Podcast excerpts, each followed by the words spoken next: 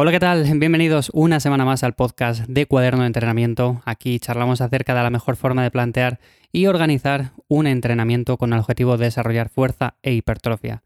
Soy Iván Llamazares, me puedes encontrar en ivllamazares.com y hoy el tema es bastante curioso porque nace de una pregunta que me envió un oyente a través de Instagram y me preguntaba si se puede entrenar grupos musculares más pequeños, como son los brazos, o incluso conjuntos, como son el core, el abdomen, bueno, si se pueden entrenar en días de descanso.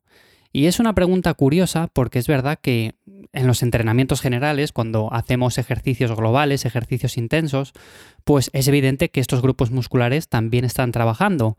Pero los días de descanso, por ejemplo, si queremos dar un poco más de trabajo específico a esas zonas, ¿Lo podemos hacer? ¿En qué cantidad?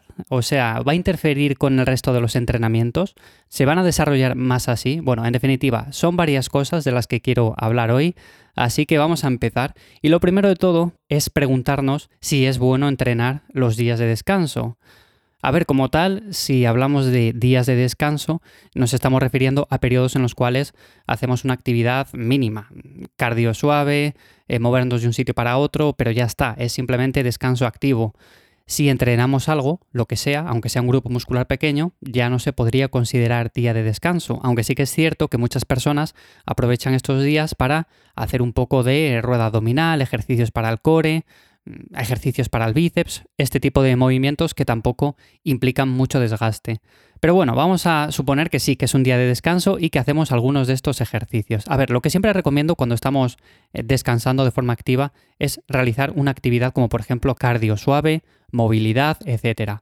Pero también se puede incluir un trabajo más específico, aunque a veces se suele caer en el error de machacar. Por ejemplo, si yo soy una persona a la cual no la crecen mucho los brazos o no desarrolla mucho el abdomen y quiero trabajarlo un poco más, pues voy a incluir algunos ejercicios específicos para esas zonas en los días de descanso, entre comillas, pero es verdad que en lugar de hacer igual dos o tres ejercicios, pues caemos en el error de hacer 5, 6, 7, 8, 10 ejercicios, 20 series, un montón de trabajo que hace que al día siguiente, cuando vayamos a hacer esa sesión principal, ese entrenamiento al que sí tenemos que darle intensidad, pues nos cueste un montón, porque igual tenemos los bíceps, los tríceps fatigados, porque igual tenemos el core con unas agujetas terribles. Entonces, ¿cómo lo podemos hacer? Bueno, lo primero de todo, eso de hacer 20 series de estos grupos musculares los días de descanso, yo no lo veo. Si incluimos algo, podemos hacerlo, pero de una manera mínima. Por ejemplo, lo que decía del abdomen, si hacemos, por ejemplo, dos, tres, cuatro series de rueda abdominal, eh, salimos a caminar un poco, hacemos unas series de bíceps, lo que sea, pero muy poquito. O sea, realmente tampoco podemos hacer mucho más porque si no, entonces ya estamos pasando de un día de descanso a un día activo, a un día de entrenamiento. Un entrenamiento de brazos, pero me da igual, es un entrenamiento al fin y al cabo. Entonces, como no queremos salir de ese estado en el cual vamos a descansar, vamos a recuperarnos de un entrenamiento anterior para que en el siguiente podamos rendir, lo suyo es hacer un trabajo mínimo. Pero también es importante preguntarnos por qué no nos están creciendo esos grupos musculares o por qué no se están desarrollando porque igual sí que queremos darles un poco más de trabajo en esos días, pero igual el plan principal, el que realmente es importante, está mal diseñado y por lo tanto, por mucho que haga los días de descanso esos ejercicios para esos grupos, pues realmente si el plan falla en lo más básico, pues no voy a conseguir nada. Entonces, tenemos que preguntarnos eso, ¿por qué no nos crecen? ¿Cómo progresamos en el plan general? Oye, yo estoy progresando en dominadas, estoy progresando en remos, estoy progresando, por ejemplo, en empujes. Todos estos ejercicios involucran lo que es el bíceps, el tríceps, con lo cual si yo progreso haciendo dominadas, sé que mis bíceps también van a crecer o seguramente en el 90% de los casos crezcan, aunque habrá personas a los cuales no les crecen. Luego, por ejemplo, también si una persona se hace fuerte en el press banca, en las flexiones lastradas, en unos fondos, pues también los tríceps le van a crecer y por lo tanto quizás no hace falta que incluya más trabajo accesorio. Si nos vamos, por ejemplo, al tema del core, al tema del abdomen, una persona que vaya evolucionando, que vaya progresando semana a semana en sentadillas, en peso muerto, es evidente que también su core se va a ir haciendo fuerte porque tiene que ir soportando cada vez mayores cargas y tiene que hacer su función de estabilización. Por lo tanto, una persona con un core fuerte que se trabaja progresivamente añadiendo carga a esos ejercicios básicos, pues tampoco va a hacer falta que añada ejercicios porque sí de abdomen, aunque tienen su cabida, les podemos hacer en días puntuales, pero no va a hacer falta que incluya tropecientos ejercicios de este tipo. Eso en cuanto al plan general, las cosas que tendríamos que mirar. Luego, por supuesto, también tenemos otro aspecto como es el tema de la alimentación, cómo nos estamos alimentando. Si yo quiero ganar masa muscular, me da igual que sean los brazos, que sea en las piernas, que sea en el pectoral, que sea en la espalda, es evidente que tengo que generar un superávit calórico, además de ir progresando en el entrenamiento. Y si yo quiero añadir un día adicional porque veo que esos músculos están quedando rezagados, además de preguntarme cómo estoy progresando en el plan general, tengo que preguntarme cómo me estoy alimentando, porque si estoy progresando muy poquito en los entrenamientos principales y además no estoy comiendo lo suficiente, es probable que no me haga falta incluir trabajo adicional esos días, o sea, simplemente añadiendo algo más de comida, algo más de calorías, pues seguramente progresaré un poco más en esos ejercicios básicos y a partir de ahí esos músculos crecerán también, o sea, no hará falta que añada ejercicios los días de descanso.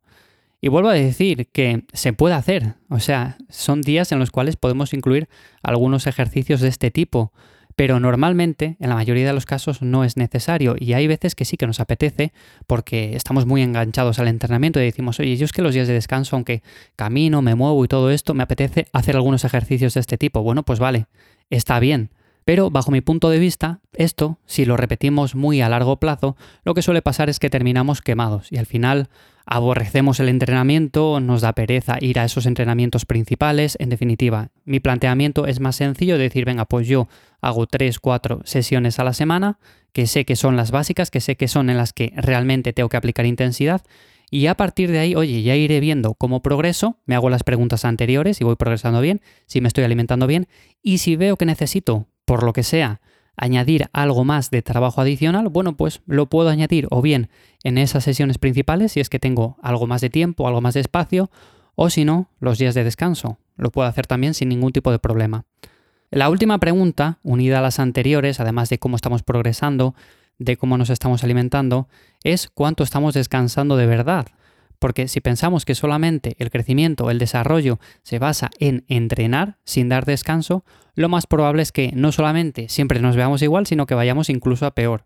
Esto lo he visto muy comúnmente, sobre todo cuando estamos empezando y pensamos que, oye, si entrenamos dos días y progresamos todo esto, si entreno cuatro, progresaré el doble. Y si entreno seis, el triple.